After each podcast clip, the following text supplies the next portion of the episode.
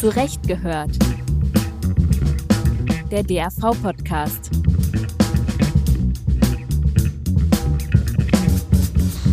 Hallo und herzlich willkommen zu einer neuen Folge von Zurecht gehört, der Podcast-Serie des Deutschen Anwaltvereins. Mein Name ist Tim Sander und ich freue mich, die heutige Folge moderieren zu dürfen. Unsere treuen Hörerinnen und Hörer wissen das natürlich. Bislang ist Zurecht gehört als reines Audiomedium erschienen. Wie Sie sehen, ändert sich das ab jetzt. Und äh, ab jetzt können wir eben auch diejenigen äh, versorgen, die zum Wort bislang das Bild vermisst haben. Zum Thema der heutigen Folge. Cyberangriffe auf IT-Infrastrukturen werden zu einem immer größeren Problem. Allein 2021 beliefen sich die Schäden, die wirtschaftlichen Schäden durch Hacking in der deutschen Wirtschaft auf 203 Milliarden Euro. In das Visier von Hackern sind schon längst auch Anwaltskanzleien geraten. Wie wichtig das Thema Cyberkriminalität gerade für Anwaltskanzleien ist, wie sich Anwältinnen und Anwälte schützen können vor Hacking-Angriffen und wie man damit umgeht, wenn es dann doch einmal passiert ist, darüber wollen wir uns heute unterhalten. Ich freue mich daher sehr, eine Expertin und einen Experten zu diesem wichtigen Thema begrüßen zu dürfen. Zum einen ist das Frau Dr. Antje Winkler aus Dresden. Ähm, Antje Winkler ist promovierte Informatikerin und Senior Manager Cybersecurity bei der BDO Cybersecurity. Herzlich willkommen, Frau Dr. Winkler. Zudem begrüße ich Herrn Dr. Jelitte, Partner und Mitglied der Geschäftsführung bei Kapellmann Rechtsanwälte in Düsseldorf. Herzlich willkommen, Herr Dr. Jelitte. Ja, kommen wir zum Thema. Herr Dr. Jelitte, Ihnen ist genau das passiert, was niemand sich wünscht, Ihre Kanzlei hat einen Cyberangriff erlitten. Vielleicht können Sie uns eingangs schildern, wie sich das angefühlt hat, wie der Angriff ablief, ja, und wie Sie mit der Situation im ersten Moment und darüber hinaus umgegangen sind. Ja, das war im, ähm, im Februar diesen Jahres. Wir hatten äh, unser, unser Frühjahrspartner-Meeting in, in Düsseldorf ähm, am, am Donnerstag und am Freitag, also 2. Februar und 3. Februar ähm, haben dort neue Wahlen vorgenommen, wie zum Beispiel die, die geschäftsführenden Partner, wo ich dann gewählt wurde für den, für den Bereich äh, Organisation und IT. Und äh, im, im, äh, im Taumel der, der, des Wahlgewinns äh, bin ich dann nach Hause gegangen und äh, morgens aufgewacht, äh, habe gefrühstückt mit meiner Familie und dann rief ein anderer geschäftsführender Partner an, ähm, von dem ich erst dann gedacht habe, ah, was, was möchte der Heiko denn jetzt? Der hat mir ja gestern schon gratuliert. Äh, und jetzt ruft er schon wieder an und dann bin ich rangegangen und der meldete sich eigentlich nur ganz kurz mit den Worten, ja, ich rufe dich an in deiner Eigenschaft als geschäftsführender Partner für den Bereich Orga und IT. Wir sind gehackt. Und das war es dann eigentlich mit dem Frühstück. Ähm, das ist, ich habe das im, in, in dem DAV-Interview schon mal so gesagt, so plastisch. Da bleibt einem dann das, äh, das Frühstücksbrötchen im Hals stecken. Das glaube ich. Und äh, dann muss man sich erstmal, das ist der, na, das war eben ein Samstag, der, der Hack war offensichtlich sehr bewusst gewählt am, am Freitagabend. Auch wir vermuten, dass die Hacker auch wussten, dass ganz viele Partner nicht da sind, die dann eben nicht mehr gucken, um, äh, um sich Zeitgewinne zu verschaffen. Und dann waren wir das erste Wochenende damit beschäftigt, äh, erstmal uns zu orientieren und uns eine Strategie zu überlegen, wie wir mit dem mit dem Ganzen umgehen. Ne? Mhm. Weil wir, das war für uns das erste Mal. Keiner hatte damit Erfahrung. Ähm, unser, und, und meinen IT-Leiter habe ich da dann zum ersten Mal richtig kennengelernt. Ähm, ich wusste zwar, dass es den gibt, aber dann ähm, waren wir ganz schnell per Du und haben eigentlich nonstop ähm, kommuniziert an dem ersten Wochenende, um zu überlegen, was, was tun wir, woran müssen wir denken, was, was ist mit der Versicherung, was ist mit der Polizei, wen müssen wir noch informieren, etc. Datenschutzfragen, die sich da stellen. Und das war alles ähm, unter, der, unter erschwerten Bedingungen, weil man eben auf nichts Zugriff hatte. Sie also kamen an keine einzige Datei, an nichts mehr ran. Genau, an unsere Dateien kamen wir nicht ran. Sie müssen sich das so vorstellen, dass man quasi seinen Rechner hochfährt, man kann sich anmelden und man sieht auch sein Outlook und man sieht auch die eingegangenen E-Mails, aber das war's. Ne? Man kann nichts mehr verschicken, man bekommt nichts mehr, man kann nicht mehr, wir haben so ein Dokumentenmanagementsystem, da hat man keinen Zugriff äh, mehr drauf und das ist es. Sie kriegen auch nicht ihre Telefonnummern von den anderen Partnern. So war das so ein bisschen Stückwerk, ähm, mit dem man sich dann auseinandergesetzt hat, um alle mitzunehmen. Von der, wir haben das so gemacht, ne, in der, in der Riege der geschäftsführenden Partner. Ähm, zusätzlich die, die Standortleiter, die eben keinen geschäftsführenden Partner haben, plus so ein paar EDV-affine Partner, die haben dann so einen sogenannten Krisenstab gebildet und über den haben wir dann immer nach unten weitergebrochen. Jeder musste dann sich um seinen Standort kümmern. Bei mir war das Düsseldorf. Frau Dr. Winkler, ist das ein typisches Szenario, würden Sie sagen, wie Herr Dr. Jelite das geschildert hat? Genau, also das ist eines äh, der häufigsten Angriffsszenarien in der Tat, also Ransomware oder Schadsoftware, oft in Form von Phishing oder über USB-Sticks verteilt, aber auch über Schwachstellen in der IT, also sprich Sicherheitslücken, die in den extern erreichbaren Systemen halt vorliegen, ähm, verteilt. Ähm, das sind auch die häufigsten Bedrohungen, das ist in der Tat so. Und dann steht man natürlich, wie Sie sagen, genau vor dem Problem, was macht man denn jetzt? Im Idealfall ist man vorbereitet, im Worst Case lernt man quasi durch Schmerz, ich muss es wirklich so sagen. Und äh, Sie hatten es auch angesprochen, ich glaube, äh, die, die Hauptkomponente oder das Wichtigste in dem Fall ist wirklich erstmal ein bisschen Ruhe zu bewahren und äh, eine ordentliche, sinnvolle Kommunikationsstrategie. Das heißt also jetzt nicht überstürzt irgendwas anzufangen, tausend Leute zuzuziehen, jeden mithelfen lassen. Ich glaube, das ist was, wo man es wirklich nur noch deutlich schlimmer machen kann, sondern hier geht es wirklich ganz gezielt darum, sich zu überlegen, wie kommuniziere ich nach intern, aber auch nach extern, zu Kundenpartnern, vielleicht aber auch zu Journalisten, weil davon muss man ausgehen, dass das natürlich auch publik wird. Ähm, vielleicht auch eine Sprachregelung, die ich meinen Mitarbeitern mitgebe. Also wie sollen die diesen Vorfall äh, kommunizieren? Und dann geht es natürlich wirklich daran, wie Sie auch gesagt haben, also wem muss ich das melden? Behörden, ne, da haben Sie ja Meldepflichten, Datenschutzthemen sind zu beachten. Sie haben vielleicht eine Versicherung, die Polizei soll eingeschaltet werden. Das sind so die ersten Schritte. Und ich glaube, ganz, ganz wichtig auch, ähm, holen Sie sich Hilfe. Also holen Sie sich wirklich jemanden, der sich damit auskennt, der Sie unterstützen kann. Bevor Sie jetzt anfangen, irgendwelchen Aktionismus zu machen, lassen Sie sich dort erstmal kurz beraten. Ich meine, Sie müssen natürlich schon sehen, dass Sie jetzt betroffene User-Systeme ähm, entsprechend und vielleicht auch Netzsegmente äh, isolieren. Das heißt also, wenn Sie wissen, auf welcher Account gehackt wurde oder wenn es einen bestimmten Standort nur betrifft, dass Sie das isolieren. Das ist sicherlich auch sinnvoll, das zeitnah zu machen. Aber dann würde ich mir erstmal wirklich professionelle Hilfe holen, weil man muss immer schauen, man hat ja zwei Ziele. Also einmal die Forensik, also sprich, ich möchte gerne wissen, was ist vorgefallen, wie ist der Angreifer vorgegangen, auch um das vielleicht in Zukunft äh, zu verhindern. Und der zweite Strang ist, ich möchte schnell wieder arbeitsfähig werden. Und das sind natürlich zwei Ziele, die man parallel verfolgen muss, die aber leider etwas gegenläufig sind. Mhm. Und da ist natürlich immer die Frage, wie wähle ich dort jetzt die sinnvolle Strategie, was ist die beste Taktik? Wie ging es bei Ihnen dann weiter, als der erste Schock und die erste Kommunikation abgelaufen ist? Also wer hat geholfen in der ersten argen Not sozusagen? Ähm, das war tatsächlich die Versicherung. Hm, Sie wir waren hatten, versichert. Wir hatten, wir hatten eine Cyberversicherung, die wir im, im Jahr zuvor, gegen Ende des Jahres abgeschlossen hatten. Ähm, die hat uns eben auch, die, die kam zu uns und hat unsere IT-Struktur untersucht. Die hat äh, gesagt, okay, das ist alles versicherungsfähig, hat uns noch so ein paar Tipps gegeben, was wir noch verbessern können. Die waren zum Teil auch schon umgesetzt. Und ähm, wir haben dann an dem, an dem Samstag, ähm, insofern ist das vollkommen richtig, was Sie sagen. Wir waren, wir hatten oder wir haben einen IT-Leiter, der das äh, hervorragend gemanagt hat. Also der hatte einen Notfallplan. Das war auch ein Notfallplan, der auf Papier war und nicht irgendwo auf einem Laufwerk abgelegt, äh, auf, dem, auf das man nicht zugreifen kann, der, der war schon ziemlich gut ähm, vorbereitet. Und deswegen war diese, diese eine Schiene, wie komme ich wieder zum Arbeiten, das haben wir tatsächlich denjenigen überlassen, die sich damit auskennen. Und wir haben uns äh, gekümmert um die Fragen, wen, wen informieren wir. Das war natürlich ganz schnell die Versicherung. Ähm, in unserem Krisenstab war auch unsere, unsere Datenschutzbeauftragte drin. Die hat uns dann gesagt, okay, wir müssen auch innerhalb ähm, glaube 72 Stunden genau, ist, 72, ist, die erste Frist ja. für Artikel 33. Da müssen wir informieren. Da hatten wir dann, ähm, ich meine, drei Ansprechpartner, nämlich ähm, Kanzlei Sitz, Hauptsitz in Mönchengladbach. Das war eben dann ähm, die Datenschutzbehörde in, in Düsseldorf und es gibt zwei Notariate in Frankfurt und in Berlin. Und äh, die haben dann ihre eigenen Datenschutzbehörden, die waren zu informieren.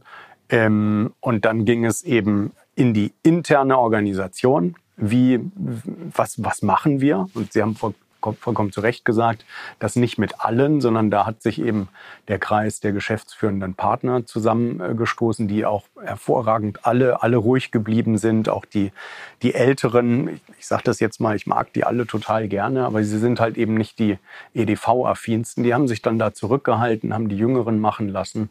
Ähm, das hat hervorragend geklappt und das haben wir dann runtergebrochen auf die auf die Ebene der, der einzelnen Standorte. Wir hatten in dem Fall, die Polizei mussten wir natürlich benachrichtigen, äh, was wir auch gemacht haben.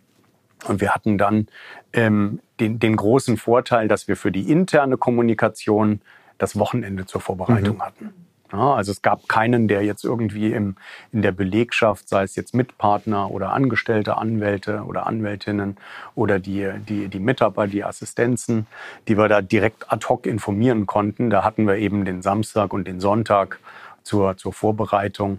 Und selbst bei dieser Vorbereitung ist dann noch was schiefgegangen, ähm, weil man immer an irgendwas nicht denkt. Ich habe zum Beispiel äh, mir überlegt, ich muss, eine der Aufgaben war, dass, dass wir alle Rechner, die äh, natürlich übers Wochenende noch am Netzwerk waren, äh, dass wir die, dass wir die ähm, abziehen. Also gab es die Vorgabe für jeden Mitarbeiter, ähm, das Netzwerkkabel zu ziehen. Und dann habe ich mir überlegt, wie ich das in Düsseldorf organisiere. Und da hatte einfach, ich habe dann Zettel gemacht, die ich in die jeweiligen Eingangsbereiche gelegt habe, was passiert ist. Da stand auf einer Seite ganz kurz drauf, was ist passiert, was ist jetzt zu tun. Und mit der Ankündigung, dass ich eben ab 7.30 Uhr im, im Büro bin. Ähm, ich war tatsächlich um 7 Uhr am Montag da, was ich aber nicht. Wir haben in, in Düsseldorf haben wir sechs Eingänge ähm, aufgrund der der Architektur des Stadttors. Ja. Was ich nicht berücksichtigt habe, waren die Lieferanteneingänge. Also kamen trotzdem noch zwei Mitarbeiter vorher ähm, in, ins Büro und waren noch am Netzwerk. Die wurden dann direkt schon mal isoliert. Okay. Und dann war es tatsächlich so, dass wir ähm, immer montags und freitags habe ich ähm, morgens so eine kurze Lagebesprechung für alle gemacht. Das war meistens 8 Uhr für, für Assistenzen, 8.30 Uhr dann für die Anwälte. Und ähm, natürlich wichtig für eine Anwaltskanzlei, wie ist die Mandantschaft damit umgegangen? Wie hat die reagiert ähm, oder wie haben Sie da kommuniziert? Äh, wir haben uns äh, in Abstimmung mit der Versicherung, die uns als erste, das war unser, unser, unser tatsächlicher Helfer in der Not, der hatte uns versorgt mit, äh, mit Experten, die eben auch die IT unterstützen für, für IT-Forensik und eben auch die Kommunikation mit den, mit den Tätern. Das, äh, da, also das war, das muss man einfach sagen, ähm, das war 1A. Mhm. Ja, die haben uns wirklich, wirklich geholfen, mehr als andere. Das, äh, das, äh, das, das muss man einfach so deutlich mal, mal sagen. Ähm, die, die uns einfach dann da auch durchgeführt haben. Und ähm, die haben uns in, in, in einem ersten Schritt auch gesagt, ihr müsst euch entscheiden, geht ihr damit offen um oder wollt ihr das vertuschen? Und die ganz klare Empfehlung war, geht damit offen um, mhm. denn ihr könnt es eh nicht vertuschen. Ja. Sie nicken. Ja, das ist äh, in der Tat, ähm, wenn man das vertuscht, das geht nach hinten los. Das ja. ist also wirklich sehr, sehr wichtig, ja. da offen zu kommunizieren. Und das war, das war im Ergebnis am Samstag eine der, mit einer der ersten Entscheidungen, dass wir das offen kommunizieren. Und das haben wir den ja auf, ähm, ja, auf, auf unserer Homepage haben wir das äh, kommuniziert. Wir haben das in den sozialen Medien kommuniziert. Und wir haben einen Newsletter, den wir, den wir nutzen. Und der wird von extern versendet. Den konnten mhm. wir auch nutzen. Ah. Mhm. Ja, also wir haben uns dann überlegt, welche, welche Medien haben wir denn noch, wo können wir das bespielen? Und äh, daraufhin haben, haben viele Mandanten sich, äh, sich gemeldet und auch total verständnisvoll reagiert. Also das war eine, ähm, ne, ich habe tatsächlich keine Erinnerung an, an Mandanten, die in der Notsituation gesagt haben, oh, das ist aber doof und was ist denn jetzt hier mit meiner Sache? Jeder hatte da Verständnis, auch die Gegner, die Gerichte. Ähm, das, war, das war eine sehr große, ein sehr großer Zusammenhalt. Ja.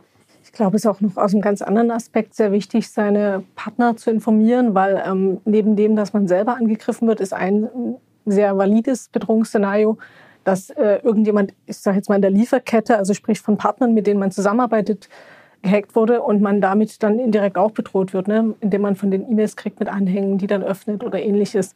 Das heißt also, auch von daher hat man eine gewisse Sorgfaltspflicht, diejenigen, mit, man, mit denen man gemeinsam arbeitet, immer auch zu informieren.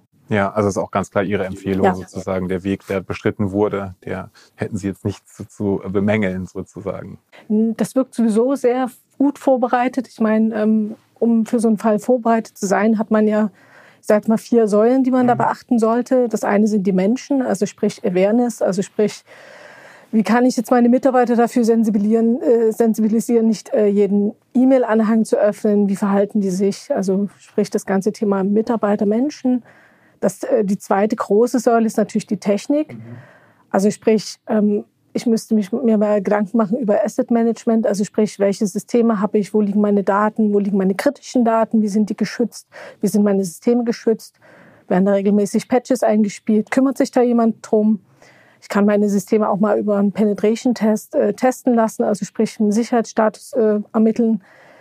Ich habe aber natürlich dort in dem Bereich auch den ganz großen Begriff Angriffserkennung. Das heißt, wenn ich gar nicht erkenne, dass ich angegriffen werde, ich meine, bei Ransomware, wo Verschlüsselung im Spiel ist, dann merke ich das. Aber es gibt ja auch andere Angriffe, wo ein Angreifer durchaus über 30 Tage ist, so der Mittelwert, ähm, den ein Angreifer unbemerkt äh, in einem Netzwerk äh, verbleibt. Ja. Das heißt also, ich muss mir auch da Gedanken machen, wie kann ich überhaupt so einen Angriff erkennen? Man hat dort in diesem Technikbereich aber noch zwei ganz andere interessante Themen, wenn es dann um die Aufklärung geht, äh, nämlich Logdaten, die sinnvoll und zueinander passend gespeichert werden müssen. Wir haben es ganz oft in der Praxis so, dass die Logdaten, äh, zum Beispiel vom Mail-Server oder eben von irgendeinem Server, dass die nicht zusammenpassen und man damit eben nicht mehr wirklich rekonstruieren kann, was wie wo wann passiert ist, äh, weil Logdaten teilweise eben nicht vollständig oder zu früh überschrieben werden. Und natürlich noch ein ganz großer Painpoint beim Thema Technik ist das Thema Backup. Mhm auch oft in der Praxis vorkommt, dass Backups eben gleich mitverschlüsselt sind, mhm. weil sie eben ähm, eingebunden sind, nicht auf Bändern gemacht werden. Also das ist halt auch ein großer Punkt. Und man hat dort äh, noch eine dritte Säule und das ist das, wo Sie gesagt haben, wo Sie sehr gut vorbereitet waren, das ist das ganze Thema Prozesse. Also sprich, dass ich mir Gedanken mache, Notfallplan, den dann auch möglichst ausgedruckt vorliegen habe, weil ich im Zweifelsfall eben nicht mehr an meine digitalen Daten komme, dass ich meine Notfallkontakte dort draufstehen habe, dass ich den auch mal wirklich übe. Also sprich, nicht erst wirklich im Ernstfall das durchgehe, dass ich mir also über solche Themen Gedanken mache, dass ich auch schon Partner zur Hand habe, wie Sie jetzt Ihren Versicherer, Sie können auch ein Team von Forensikern mit reinnehmen. Ähm, das ist also ein sehr, sehr wichtiger Punkt. Und ähm, ja, der vierte Punkt, und den hatten Sie auch angesprochen, ist dann das Restrisiko minimieren, indem Sie halt äh, gegebenenfalls die Versicherung abschließen, ja. was dann eben so Kostenübernahme und ähnliches abdeckt bei diesen beiden ähm, Szenarien ähm, einmal, dass ich Ransomware habe und die Daten verschlüsselt sind, ich also erpresst werde vielleicht, um wieder an die Daten ranzukommen. Bei, der, bei dem Szenario, dass jemand sich reinschmuggelt und im, in meinen Daten bleibt, ist der Datenabfluss, der Datenklau dann sozusagen der Hintergrund. Genau, da geht es dann oft, ähm, ist gerade in der Industrie ja interessant, um Patente mhm. oder äh, geistiges Eigentum, aber da könnten auch zum Beispiel die Daten von ihren Mandanten relevant sein. Ähm, also auch da sind ja ähnlich wie bei der Ransomware, wo die Daten auch abfließen, ist dort eben. Ja. ja. Beim Thema so konkretes Troubleshooting, Verhalten im Darknet, bei, bei, bei ähm, Verhandlungen mit den Erpressern, gibt es da Empfehlungen, die Sie geben können, sozusagen, wie man agieren sollte, was man nicht tun sollte? Das ist ein sehr heikles Thema. Wir hatten im Vorgespräch schon mal kurz angesprochen. Also die ganz klare Empfehlung ist eigentlich, sich nicht auf so eine Erpressung einzulassen, weil man hat natürlich einfach keine Gewissheit, dass wenn man bezahlt, dass danach quasi alles wieder gut ist. Einfach aus dem Grund, das ist, Daten sind digital. Das ist jetzt nicht wie bei einem Einbruch in einem Haus. Wenn irgendwas weg ist und man das wiederbekommt, ist es wieder da. Es ist einfach so, die Erpresser haben die Daten nach wie vor und ob die die gegebenenfalls in zwei, drei Jahren nochmal rausholen oder ob, wenn sie jetzt bezahlen, eine Nachforderung kommt und sie dann weiter bezahlen müssen und das immer so weitergeht, das können Sie nicht ausschließen. Außerdem haben Sie natürlich ein rechtliches Thema, dass Sie sich dort, ähm, wenn Sie sich darauf einlassen, natürlich auf dünnes Eis begeben. Also man ist in einem Dunkelfeld sozusagen. Genau, also die klare Empfehlung vom BSI ist nicht ja. zu bezahlen. Okay. Jetzt ist das Ganze Februar, Anfang Februar passiert, ist jetzt schon ein paar Monate her, über ein halbes Jahr, wenn ich richtig rechne. Wann, wie sind da in der Rückschau jetzt Ihre zentralen Learnings? Jetzt haben wir ja im Gegensatz zum Interview im Anwaltsblatt schon ein paar Monate nochmal äh, vergangen. Gibt es Sachen, wo Sie jetzt vielleicht auch ein halbes Jahr später sagen, zum Beispiel angesprochen gerade Thema Awareness, ist das immer noch genauso hoch wie im Ende Februar, Anfang März? Messen Sie das? Oder merken Sie, ähm, ja, gewisse Routinen, ist eigentlich schon wieder vergessen, dieser schlimme, schreckliche Vorfall? Ähm, also vergessen ist der nicht. Ja, das ist, ähm, das, das kann man ganz klar so sagen. Ähm, das das äh, hängt uns, glaube ich, noch ein paar Jahre nach. Ja, so eine Erfahrung, die hat ähm, natürlich diese ganzen problematischen Punkte mit sich. Die hat allerdings auch einen ganz positiven Aspekt, weil man, wenn man das gut gewuppt kriegt, zusammen ähm, dieses Zusammengehörigkeitsgefühl nochmal steigert. Das, ähm, das war bei uns so. Also irgendwie hatten wir doch, doch den Eindruck, dass die Kanzlei insgesamt nochmal noch mal zusammengewachsen ähm, ist und zusammengerutscht ist. Äh, die, die Awareness ist, ist, ein, ist ein ganz heikles Thema. Ähm, das war im Übrigen einer der, der, der Empfehlungen der, der Cyberversicherung, dass wir das in regelmäßigen Abständen ähm, immer mal wieder ne, so, ein, so ein Stresstest und auch mal wieder so, so eine Phishing-Kampagne, auch die, die äh, Mitarbeiter informieren, um das immer wieder hochzuhalten. Das hatten wir auch ähm, umgesetzt. Das sollte im März passieren. Das war dann ähm, hat sich erübrigt. Ja? Wir haben es dann so gelernt. Und wir werden das jetzt, äh, das, ja, äh, man, man kündigt das ja in der Regel nicht an, sondern man macht das einfach, ähm, um zu gucken, wie, wie sind denn die, so die Resultate. Das, das steht bei uns an und wir haben auch vor, das mit unterschiedlichen Anbietern immer wieder ein- oder zweimal im Jahr zu machen, weil wir der festen Überzeugung sind, dass die Awareness, äh, dass dieser, dieses Bewusstsein, das man dafür hat, dass das sinkt. Und äh, wir hatten uns vom, von der zeitlichen Schiene gesagt, okay, wir gucken mal nach den Sommerferien. Ne? Wenn dann alle wieder sich entspannt haben und den ganzen Stress des Jahres äh, ähm, am Strand weggelegen haben oder, oder in den Bergen weggewandert haben oder wie auch immer, ähm, dass man dann wieder damit anfängt. Ich bin auch total, wir haben es noch nicht gemacht. Ähm, es steht jetzt irgendwann an und ich bin sehr gespannt. Denn ich habe im Mandantenkreis mal gefragt, ob die sowas machen, auch um Anbieter zu bekommen. Und diejenigen, die das machen, die haben gesagt, ähm, ehrlich gesagt wird ihnen immer schlecht, wenn sie die Ergebnisse sehen. Mhm. Ja, weil dieses Bewusstsein ist, das, das, ich, ich wette sogar, ähm, so eine, so eine, so eine e bei uns war das mit hoher Wahrscheinlichkeit äh, eine E-Mail, die jemand angeklickt hat, äh, die er besser nicht angeklickt hätte. Ähm, wir hatten tatsächlich keine Möglichkeit rauszukriegen, wer das war und wir wollten es auch nicht rauskriegen. Ja, wir wollten da niemand an den Pranger stellen und ähm, es wird einfach unglaublich viel angeklickt. Mhm.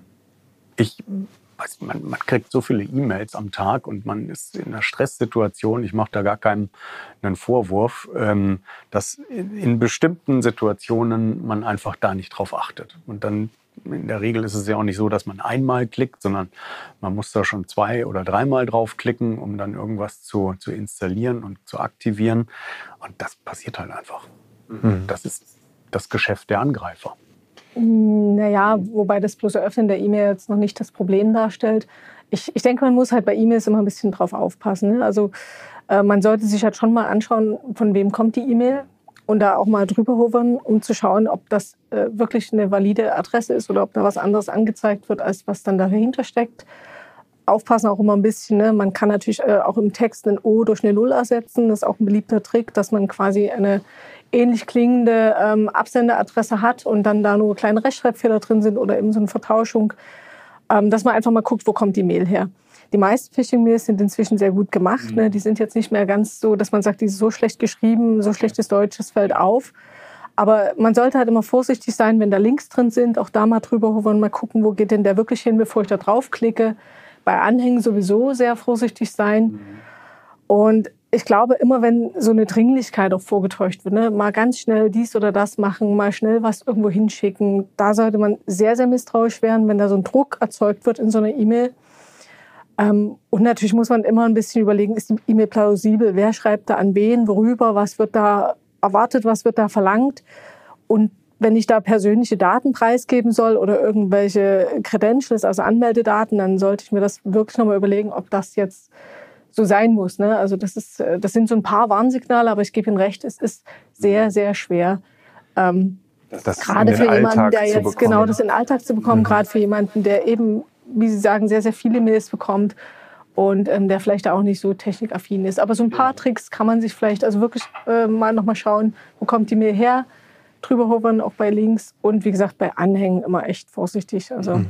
Absolut. Aber ich meinte gar nicht die, die Dringlichkeit, die in der E-Mail ähm, ähm, ja. dargestellt wird, sondern die Dringlichkeit, die man selber hat. Genau. Ne, ich äh, bin jetzt kurz davor, zum Bahnhof zu fahren, dann muss ich noch schnell diese E-Mail verschicken, genau. dann kommen welche rein und dann merke ich vielleicht nicht, dass äh, die Null und das O ähm, äh, sich ähnlich sind. Und das ist seltsam. Und wir haben zuletzt gab es ähm, Phishing-Warnungen ähm, vom, vom BEA aus. Mhm. Also es gab BEA-Nachrichten, das ist unsere an, anwaltliche Kommunikationsform, ähm, Plattform äh, die, die letztlich sagten, man bekommt ganz normal so eine E-Mail, Achtung, es gibt einen Eingang.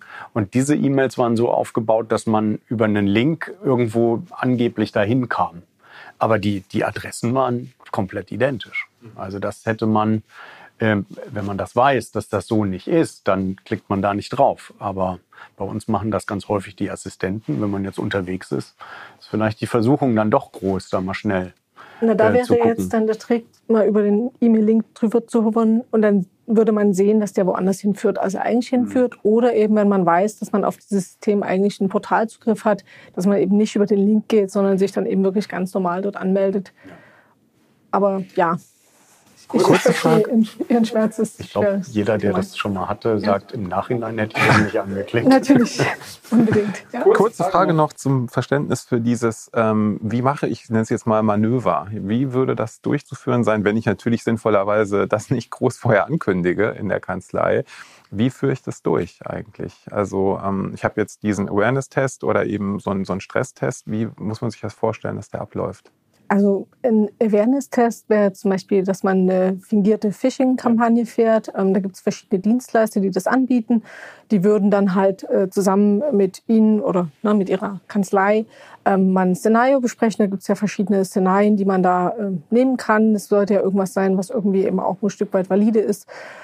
Themen, die immer gehen, äh, sind Dinge, wo es was zu gewinnen gibt, wo es was umsonst gibt. Ähm, wir hatten zum Beispiel bei uns mal so eine Aktion, wo man angeblich Bürostühle bekommen konnte zu einem sehr reduzierten Preis ähm, fürs Homeoffice. Ähm, solche Themen gehen immer. Und ähm, dann würde man eben diese Kampagne ähm, starten. Das heißt, äh, da wird eine E-Mail versendet an den vorher definierten Teilnehmerkreis. Also man kann da auch auswählen, soll das jetzt eher an die Partner gehen oder an alle. Und ähm, dann hat man dort eine, äh, eine Analyse, wer sozusagen draufgeklickt hat. Also sprich, da ist ein System im Backend, äh, was dann eben schaut, wer hat da geklickt. Ähm, jetzt nicht personenbezogen, der Herr Müller oder der Herr Meier, sondern eher, wie viele Leute haben ähm, das gemacht. Und dann bekommt sie als äh, Kanzlei dann eine Auswertung, wo eben drin steht, 25 Prozent der Belegschaft hat eben da drauf geklickt. Okay. Und das kann man natürlich dann eben publik machen. Viel spannender ist natürlich auch, und das ist auch eine Form von Awareness, dass man mal ähm, die Kollegen wirklich auch mit Schulungen zum Anfassen sensibilisiert, sei es jetzt, indem man sich mal so eine Art Showhacking äh, ins Haus holt, wo man mal wirklich praktisch am Beispiel gezeigt bekommt, vielleicht auch mal selber ausprobieren kann, wie wichtig äh, starke Passwörter zum Beispiel sind, weil man eben schwache Passwörter so unglaublich schnell ähm, entsprechend brechen kann. Ne? Und das ist, glaube ich, auch dann so ein Aha-Erlebnis, wenn man das mal selber ausprobieren konnte oder das wirklich mal live gesehen hat, wie schnell das geht, wo man dann vielleicht auch eine gewisse Awareness schaffen kann. Okay, verstehe. Ja, und wie gesagt, da haben Sie ähm, bei Gesprächen mit Partnern, Kollegen festgestellt, da, äh, dass die Ergebnisse bei diesen Tests nicht besonders gut sind. Bei, bei Mandanten hatte ich eine Frage, die das ja. regelmäßig machen. Ja. Ähm, und äh, die, die hatten gesagt, dass das ähm, erschreckend ist. Also erschreckend hoch die Anzahl der, ja, der Menschen, die draufklicken, ja. Aber man kann das halt wirklich nur versuchen zu reduzieren, indem man das halt eben immer wieder macht absolut, und absolut, immer wieder ins Gedächtnis bringt. Ja, okay. Ja, sehr interessant. Wir sind ja schon beim Thema. Ähm, ein paar Begriffe sind schon gefallen. Schadsoftware, Ransomware, Brute Force Angriffe, Social Engineering. Was steckt hinter den Begriffen? Vielleicht kurz so ein bisschen für Leute, die es noch nicht so oft gehört haben. Und ähm, wo sehen Sie da die größte Gefahr aktuell? Oder gibt es vielleicht auch Sachen, die wir noch gar nicht benannt haben, die auch gerade neu aufkommen? Also die größte Gefahr ähm, ist in meinen Augen wirklich Ransomware oder Schadsoftware, entweder über Phishing, also sprich Anklicken von äh, E-Mails, also man bekommt eine E-Mail, die halt eben ähm, irgendwas vortäuscht, äh, von irgendeinem Absender zu kommen, ähm, wo man denkt, das ist valide und dann klickt man da drauf, öffnet einen Anhang oder ähnliches. Ähm, oder man kann das auch über USB-Sticks oder eben über andere Szenarien machen.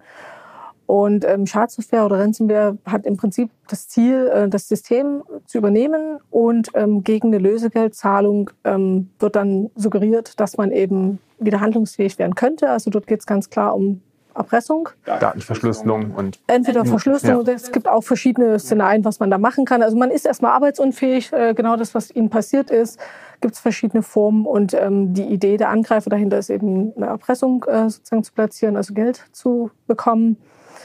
Ähm, ich denke, was auch noch ein äh, sehr valides äh, Szenario ist, ist das ganze Thema ähm, Schwachstellen in der Infrastruktur. Also sprich, äh, jeder von Ihnen hat äh, irgendwo Anwendungen laufen. Die Anwendungen sind gegebenenfalls auch aus dem Internet erreichbar. Und da müssen Sie sich natürlich Gedanken machen, wenn Sie das aus dem Internet erreichen können, dann können es natürlich auch Angreifer aus dem Internet erreichen. Und wenn Sie diese Systeme nicht aktuell halten und nicht sicher halten, dann ist das natürlich auch ein Einstiegspunkt ähm, und ein valides Angriffsszenario. Und ich glaube, dann ähm, wäre noch so ein drittes Thema, was wir vorhin schon mal kurz angesprochen hatten, eben wirklich, wenn Partner betroffen sind und sie damit dann indirekt auch betroffen sind. Das blendet man oft gern ein bisschen aus, aber das ist durchaus auch ein valides Szenario. Dann gibt es natürlich noch Themen, was Sie schon angesprochen hatten, Boot Force. Das ist im Endeffekt, äh, nutzt es aus, dass irgendwelche Passwörter schwach sind. Mhm. Würde ich aber mal in Fehlkonfigurationen, Schrägstrich, äh, Schwachstellen in der Infrastruktur mit einsortieren ähm, weil da müssen Sie halt eben irgendwie erstmal an zum Beispiel eine Weboberfläche kommen, wo man einen Username und Passwort eingibt und wenn das Passwort halt schwach gewählt wurde, dann kann man mit einer sogenannten Brute Force Attacke da entsprechend äh, versuchen, das Passwort zu erraten. Mhm. Und dann hatten wir noch das Thema DOS-Attacken oder DDoS-Attacken. Dort geht es darum, ähm, eine Verfügbarkeit einzuschränken, indem ich quasi also wie so eine Art Stör ähm, Störungen da drauf bringe. Also sprich, ich mache sie arbeitsunfähig, indem sie nicht mehr auf ihre Ressourcen zugreifen können. Okay, und das läuft auch auf eine Erpressung hinaus wahrscheinlich. Also das kann verschiedene Ziele haben. Das kann auch äh, einfach Spaß an der Freude, sprich äh, irgendwelche Script-Kiddies sein. Das ja verschiedene Hintergründe. Alles klar. das ist aber eher wirklich, dass das größere Firmen betrifft oder eben ähm, also die meisten Firmen haben da ja schon reagiert, indem sie halt so High-Availability-Lösungen haben, also sprich eine Redundanz reinbringen und da entsprechend auch skalieren können oder bei einem Cloud-Dienstleister sind, der da entsprechende Schutzmaßnahmen etabliert hat. Genau, da sind wir schon bei den Schutzmaßnahmen. Das habe ich als Stichwort auch notiert. Jetzt sind Sie ein relativ großes Haus, ich glaube mit 175 in etwa Anwälten, mit einem professionellen IT-Department ja. ähm, im Haus, äh, der ja auch sehr hilfreich war, der Leiter des Hauses. Äh, Entschuldigung, der Alle Einheit. waren hilfreich. Ja. ähm, aber, es, es gibt, natürlich sehr intensiv. Ja, das kann ich mir vorstellen, dass das lange Tage waren. Ähm, ähm, kleinere Häuser, gerade bei Anwalts, ja, in der Anwaltswelt, der Einzelanwalt oder auch eben kleinere Einheiten. Ähm, was sind Schutzmaßnahmen, die Sie sagen, die eigentlich vielleicht immer, immer irgendwie funktionieren oder überall anwendbar sind und die sozusagen so Basics, Do's und Don'ts sind, die, die irgendwie wirklich immer zu beachten sind, ob ich nun groß bin oder klein? Na, ich hatte es vorhin schon mal mitgebracht, wo es darum ging, wie kann man sich äh, auf sowas vorbereiten. Also ich habe natürlich immer die Menschen. Awareness mhm. ist ein ganz wichtiges Thema, wo ich im Prinzip auch eine gewisse Schutzmaßnahme ergreifen kann, indem ich die Awareness schaffe. Wir haben natürlich ganz klar die Technik. Dort geht es natürlich darum, dass ich meine Systeme kenne, die up-to-date sind. Das ist, glaube ich, auch eine relative Herausforderung, gerade für kleinere Firmen oder kleinere Anwaltskanzleien. Ähm, ich kann dort auch mal regelmäßig Sicherheitstests durchführen lassen, sogenannte Penetration-Tests, um einfach auch mal zu schauen. Ähm, das simuliert im Endeffekt einen Angriff. Das heißt, der Penetration-Tester geht mit denselben Methoden und Mitteln wie ein Angreifer vor, ähm, greift ihr System aber in Abstimmung mit ihnen an und ähm, sie bekommen am Ende halt einen Bericht, wo drin steht, was konnte der jetzt machen, wie kritisch ist das und aber auch, was können Sie machen, damit er das nicht mehr machen kann. Also sprich, äh, so eine Art äh, Maßnahmenkatalog können Sie da ableiten. Ne? Ähm, das sind so Dinge, die man sich einfach sozusagen regelmäßig, also die man regelmäßig tun sollte, weil Sicherheit ist halt ein Thema, das ähm, muss halt permanent betrachtet werden. Ne? Also nur weil ich jetzt einmal ein System sicher aufsetze, äh, kann das in drei Wochen schon wieder ganz anders aussehen. Das ist also ein Thema, da muss ich dranbleiben. Das ist also auch ein Personalthema dann wieder. Mhm. Und ähm, ich denke, was man natürlich auch auf jeden Fall hat, ist das Thema, wir nennen das Perimeterschutz. Also sprich, alles, was aus dem Internet erreichbar ist, sollte entsprechend abgesichert sein. Zum Beispiel über Firewalls, ähm, Web Application Firewalls, die das dann auf Applikationsebene regeln und ähnliches. Okay. Ähm, hat sich da bei Ihnen, was das angeht, äh, vieles getan? Haben Sie neu investiert in Systeme, die Sie vorher nicht hatten nach Ja. diesem Erlebnis? Ja, definitiv. Wir haben da sehr viel investiert.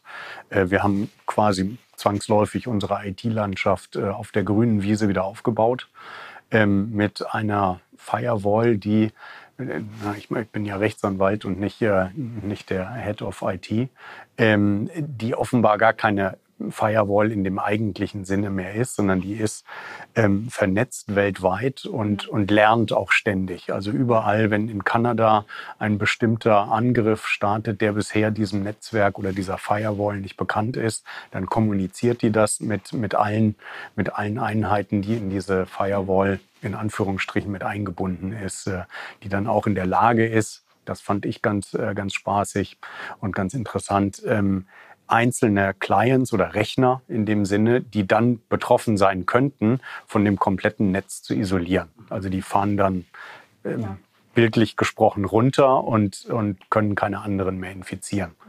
Ja. Ich habe hab mir das selber immer in so eine Quarantäne. äh, Genau, also vielleicht ganz kurz zur Erklärung. Eine, eine ganz klassische Firewall, die erkennt keinen Angriff. Die regelt lediglich, wer mit wem äh, über welches Protokoll kommunizieren darf. Ja, also das ist einfach nur so eine Art, wer mit wem, Eingang, Ausgang. Ähm, es gibt aber natürlich Systeme und mm, meistens ist das quasi auf der Firewall aufgesetzt, die äh, so, äh, sogenannte Angriffserkennung und auch teilweise eben Angriffsprävention machen, also sprich, die dann auch aktiv reingehen, also die nicht nur einen Alarm schlagen, sondern auch direkt in dem Fall jetzt eben dann einen Client isolieren, Verbindungen kappen und ähnliches. Also da kann man sehr viel machen. Oft läuft das unter dem Namen SIEM, ähm, aber die meisten Ja. Firewalls, die modernen, haben das auch schon teilweise zumindest je nach Hersteller auch äh, mit integriert. Das ist eine Abkürzung, die Sie gerade äh, benutzt haben, nehme ich an, oder? Äh? Security Incident und Event Monitoring. Okay, mhm. Ja. das ist da so, das muss ich einkaufen, wenn ich das habe. Genau. Oder auch ähm, gibt auch IDS und IPS-Systeme. IDS sind die reinen Detection, ähm, Incident Detection ähm, sozusagen, die einfach nur einen Alarm erzeugen würden. Und IPS ist dann Incident Prevention, Ja. also sprich die aktiv reingreifen. Und ähm, die modernen Firewall, die haben halt meistens verschiedene Module, die dann aufeinander aufbauen und das eben auch mit realisieren. Okay, wunderbar. Und ähm, ja, natürlich, wenn man da jetzt äh, monetär besser aufgestellt ist, habe ich da eben, wie es vor allen Dingen ist, am Markt größere Möglichkeiten agi zu agieren. Und äh, in kleineren Einheiten hilft auf jeden Fall schon mal die Awareness, ähm, habe ich schon mal mitgenommen, äh, um sozusagen ähm, sowas zu vermeiden oder beziehungsweise da vorzubauen. Aber, aber ich würde fast sagen, jeder, jede, jede Kanzlei hat einen, hat einen, ähm, einen Telefon- oder Mobilfunkanbieter. Ja. Und das sind auch diejenigen Player, die sowas anbieten und die da auch beraten können. Also ich glaube, wenn man sich davor schützen will, weil jeder, der das jetzt hört oder der das Interview gelesen hat, äh, der fragt vielleicht einfach mal bei O2, Vodafone, Telekom, wie die alle heißen, ähm, willst du dir das mal angucken und kann, kannst mir da irgendwie, irgendwie helfen? Natürlich. Das sind aber nicht unbedingt die richtigen Ansprechpartner an der Stelle, ähm, weil, ähm, wie gesagt, Telefonanbieter, die bieten halt eine Leistung an. Ähm, interessanter wird es dann dort eher, ähm, es gibt halt verschiedene Dienstleister, die zum Beispiel sowas wie Penetration-Tests anbieten, also die so eine Sicherheitsüberprüfung machen, die auch ein Audit anbieten würden, um so einen Ist-Stand zu ermitteln und dann mal zu schauen, wo sind da Baustellen, wie kann man da rangehen. Ähm, das sind eher andere Dienstleister. Da gibt es aber auch eine ganze Reihe. Ja, da, natürlich. Aber ich dachte jetzt erstmal für die, für die Leute, die sich denken, Mensch, ähm, ne, was, was kommt da auf mich zu, wenn mich das erwischt? So der erste Schritt. Ja, der erste Schritt einfach mal, das ist ja einfacher, bei jemand anzurufen, mit dem man schon länger irgendwie was äh, zusammen getan hat, um einfach mal in, in, diese, in diese Awareness auch reinzukommen. Zu sagen, so, wen rufe ich denn jetzt an? Ne? Ich, es gibt zum Beispiel, wir hatten ähm, den Anbieter für diese, für diese ähm, Penetration-Tests im, im März, die, das war von der IHK Düsseldorf. Die, die wurden angefragt, die waren im Übrigen auch mal gehackt. Ähm, ja, die, die haben dann Empfehlungen ausgesprochen. Das war jetzt einfach nur so eine, so eine Idee, um, um die Hürde möglichst niedrig zu halten und jeden zu animieren, kümmere dich da mal drum. Genau. Ja, vielleicht muss man die erste Stufe betreten, um dann die Treppe der Sicherheit weiter Also, es gibt eine ganze Reihe an Dienstleistungen. Ich glaube, das Wichtigste, was man wirklich mitgeben kann, dass man sich Mal kümmern machen. muss. Genau. Ja. Und ähm, dass sobald man halt irgendwelche Systeme hat, die im Internet erreichbar sind, Ja. dass man dort definitiv Themen hat, um die man sich kümmern muss. Ja. Vielleicht zum Abschluss kommt ähm, das Thema Versicherung. Ich weiß, äh, Sie sind kein Versicherungsexpertin, klar. ähm, aber gibt es da ganz grundsätzlich bestimmte Basics? Es gibt ähm, Versicherungen gegen Cyberattacken. Äh.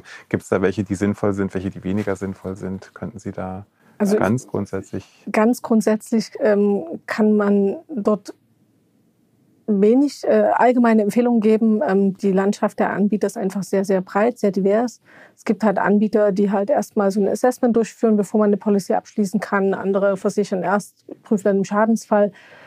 Da möchte ich gar keine Empfehlung aussprechen. Mhm. Wichtig ist dort nur, dass es ja äh, am Ende auch wieder ein Thema ist. Äh, es geht ja nicht nur darum, eine Versicherung abzuschließen, sondern es geht natürlich dann auch vorrangig darum, diese Versicherbarkeit auch zu erhalten. Also sprich, wenn ich die Versicherung heute abschließe und ich habe in einem Jahr einen Angriff, ähm, bezahlt die dann noch? Und da ist eben wieder auch ganz wichtig, dass meine Systeme halt entsprechend abgesichert sind, dass ich da eben einen kontinuierlichen Prozess habe, dass die Systeme regelmäßig gepatcht werden, dass ich mir regelmäßig mein Sicherheitsniveau ermittle und eben permanent an dem Thema arbeite. Ich glaube, das ist viel wichtiger als jetzt, welche Versicherung ich wähle. Ja.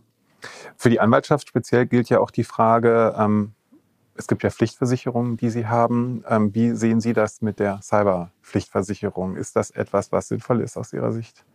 Also als Pflichtversicherung würde ich sagen, das ist ein, ein, ein Schritt zu viel. Mhm.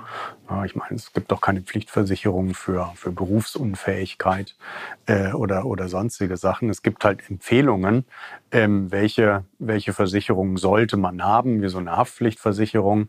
Und natürlich hat man für bestimmte Berufsgruppen ähm, Pflichtversicherung und Autofahrer, haben sie, weil, weil das einfach Sachen sind, ähm, es passiert halt mal. Ne? Menschen machen Fehler.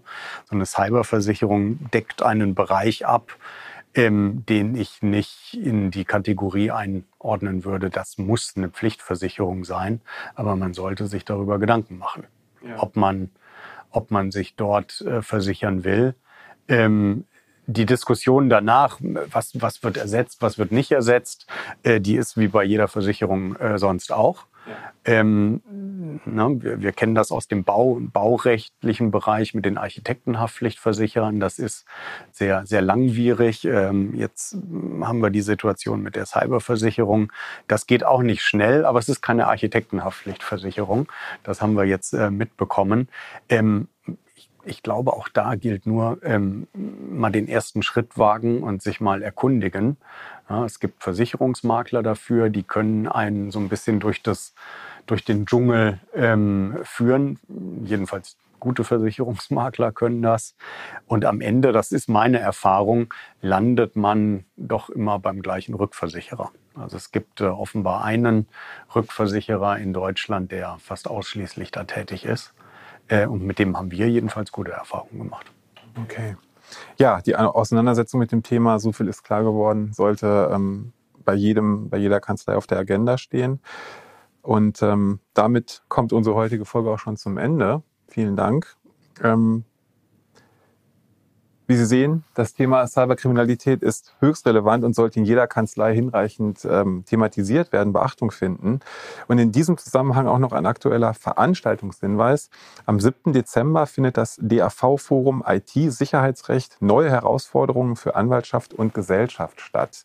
Von 10 bis 17 Uhr diskutieren an dem Tag Expertinnen und Experten neueste Entwicklungen in diesem immer wichtiger werdenden Bereich. Handelt sich um eine Hybridveranstaltung und die Anmeldung ist, glaube ich, schon möglich wenn dann aber jedenfalls bald.